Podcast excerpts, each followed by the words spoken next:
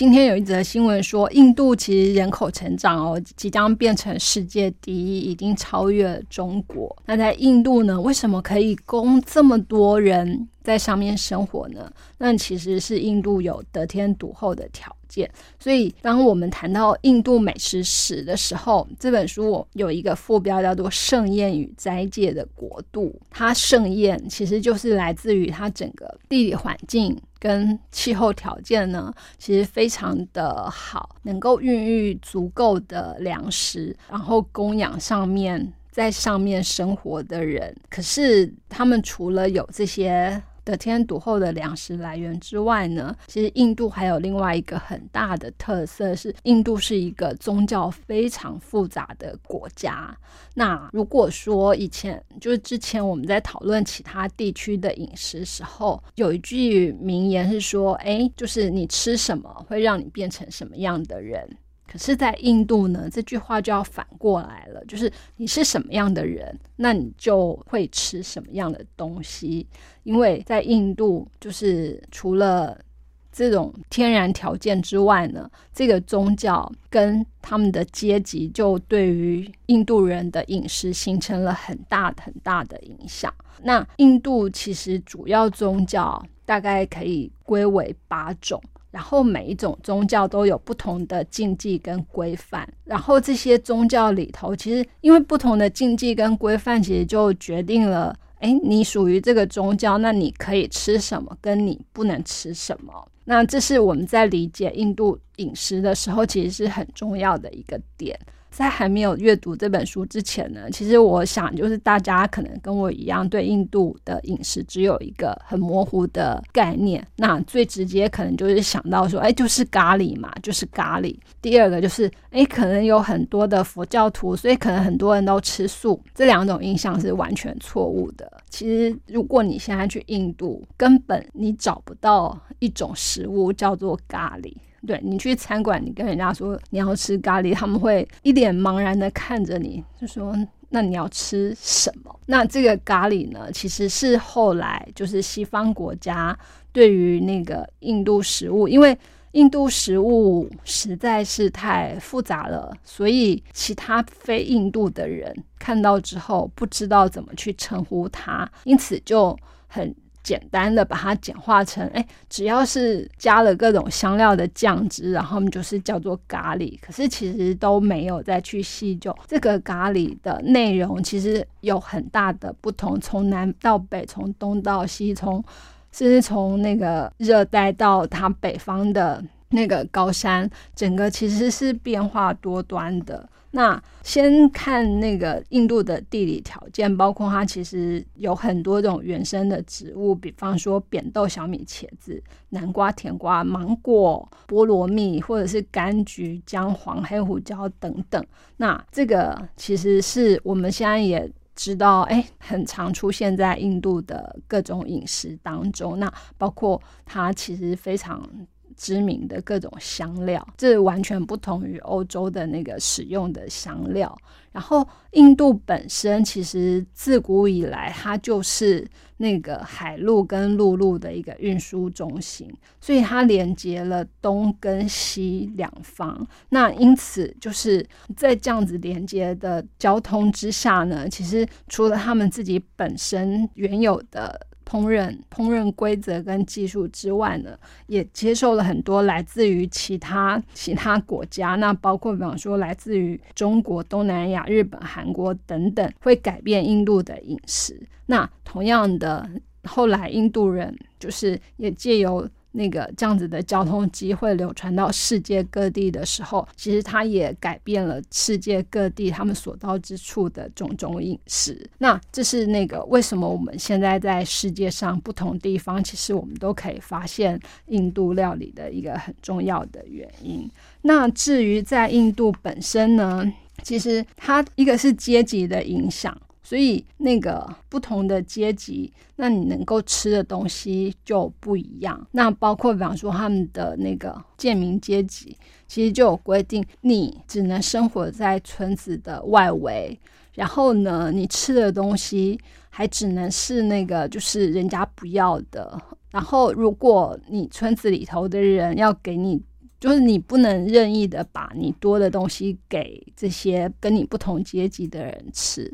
如果你这样做的时候呢，其实你就会触犯了那个呃神的律法等等。那因此他们就是会因为这个宗教，所以会有很多的限制。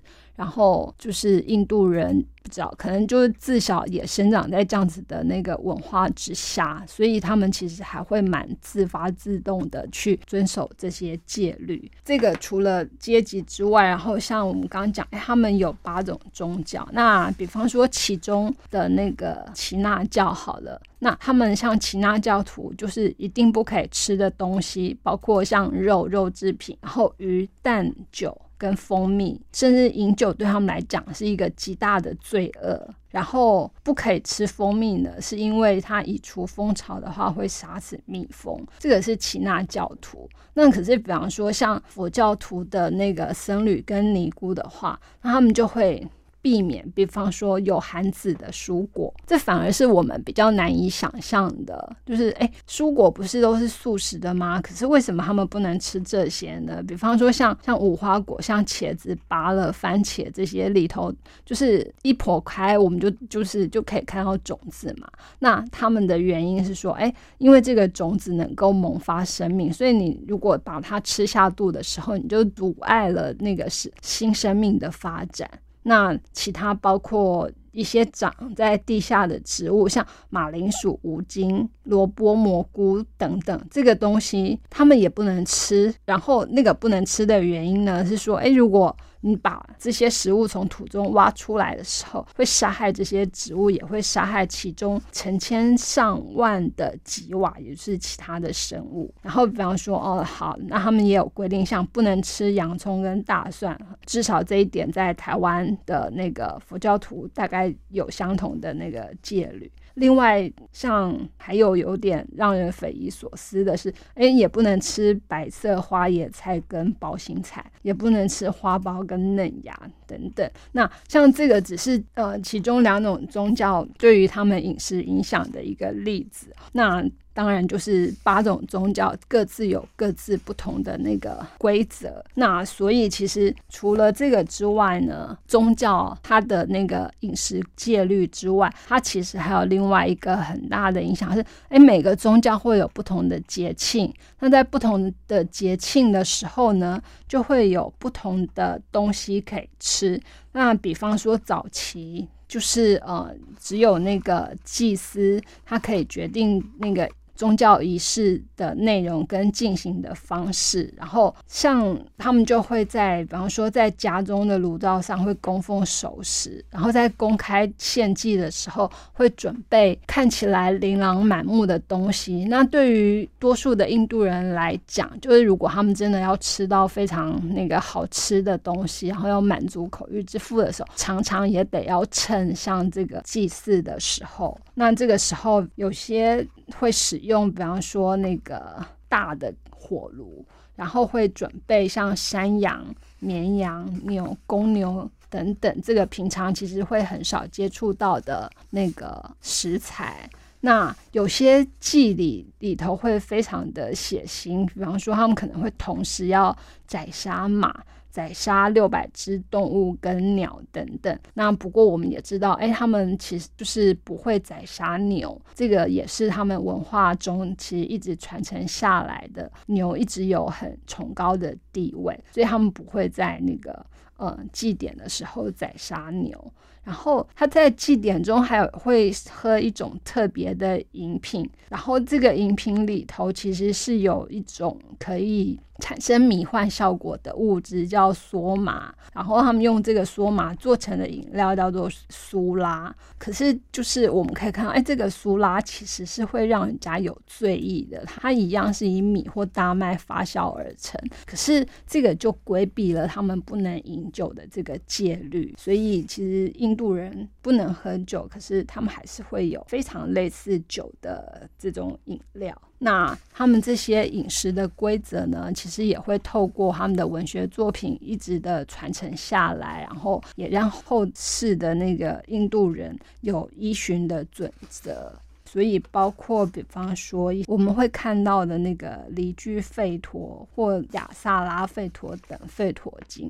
那当然，就印度的这些饮食习惯呢，后来我们就是现在会特别被拿出来讲的是，呃，属于阿育吠陀这个系统的那个饮食方式。那他们强调，比方说就是食物的那个天然跟呃食物质性的平衡。那这些就是后来被饮食学啊、营养学上证明说，哎，的确是会对人体有益。可是像这样子的学问，其实是那个在印度从古老时代就一直传承下来。那因此现在其实也有越来越多人对于印度的饮食感到兴趣。那真正去探究之后呢，其实就可以发现，哎。印度饮食其实绝对不是咖喱这么简单的一个东西而已。那因此，在阅读这本书之后，其实我们也可以比较清楚说：，哎，你到印度不同的地方，因为它的领土其实还是相当的广大，你到不同的地方，你要怎么去？那个知道，哎，你在这里可以吃什么，或者是你在这里不能吃什么？那这个是算是踏上印度对于他们文化的一种呃尊重吧，然后同时也是让我们可以更了解印度。的饮食，其实饮食就跟一个地区的文化跟它的历史有很深的关联。这本书就大概是这个系列里头算是非常复杂的一本书，可是作者就是蛮有系统的把它整理出来。因此，如果要认识印度，然后认识印度饮食的话，不妨从翻开这本书开始。